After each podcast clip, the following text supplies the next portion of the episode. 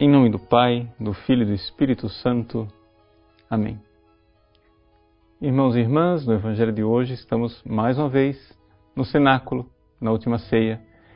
No seu testamento, seu discurso de despedida, Jesus promete o Espírito Santo. Agora aparece um outro título do Espírito Santo. Ele já não é chamado de Paráclito, mas Jesus o chama de Espírito da Verdade to pneuma tes aletheias, em grego. E o que quer dizer este espírito da verdade? Bom, o próprio Jesus explica. Ele diz: Veja, vocês agora não estão, não estão em condições de compreender nada. E essa, esse é o grande mistério. Jesus passou o seu tempo aqui na terra, né, é, semeando, semeando, semeando, mas colhendo muito pouco. Ou seja, a respeito de Jesus, não podemos quase que aplicar o salmo: uns iam semeando e chorando, outros vêm colhendo e sorrindo. Ou seja, o paráclito que é Jesus vai semeando e chorando, vendo que aquele povo lá não estava entendendo era nada do que ele estava pregando e dizendo e tentando revelar para eles.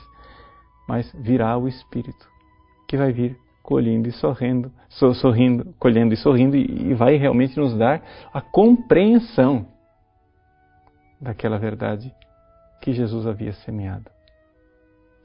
Os tempos não estavam maduros e era necessário para os apóstolos compreenderem isto, que eles recebessem o Espírito Santo. Mas em, em que consiste então esse receber o Espírito Santo que nos conduz até a verdade? Bom, para a gente entender como é que funciona isso, talvez seja bom a gente olhar para aquilo que acontece numa alma quando ela finalmente começa a conhecer Deus. Na sua obra é, Castelos, Castelo Interior ou Moradas, Santa Teresa d'Ávila fala da quarta e da quinta morada. Na quinta morada é quando a alma finalmente contempla a verdade de forma infusa ou seja, é quando finalmente a alma recebe esse seu Pentecostes, recebe o Espírito Santo, em que ela consegue ver a verdade de Deus, entender a verdade de Deus. Mas o que foi necessário acontecer na alma para que finalmente ela veja a verdade de Deus na quinta morada? Está explicado na quarta morada. A quarta morada, Deus vai elevando a alma em arroubos de amor, cada vez mais frequentes. Não é a alma quem ama, mas é um amor infuso, recebido, passivo quase, em que Deus, é, que já purificou a alma nas três moradas primeiras, né, já foi, já houve o processo de purificação. Agora na quarta morada, Deus quer preparar aquele coração para finalmente conhecê-lo. Por quê? Porque não é possível conhecer a Deus sem um grande amor.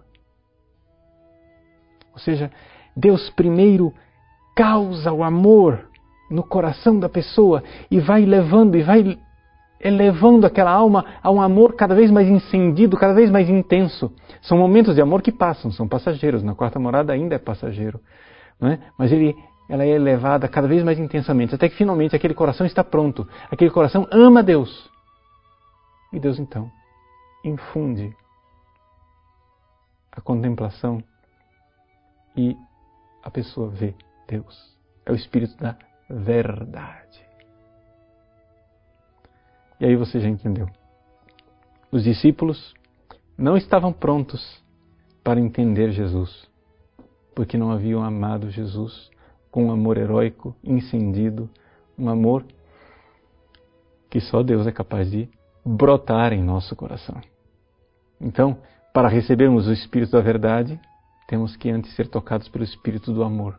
É o mesmo Espírito Santo, mas é que amando cada vez mais, conheceremos, porque não é possível conhecê-lo sem amá-lo. E assim, de amor em amor, chegaremos ao conhecimento da verdade e essa verdade nos libertará. Deus abençoe você. Em nome do Pai, do Filho do Espírito Santo. Amém.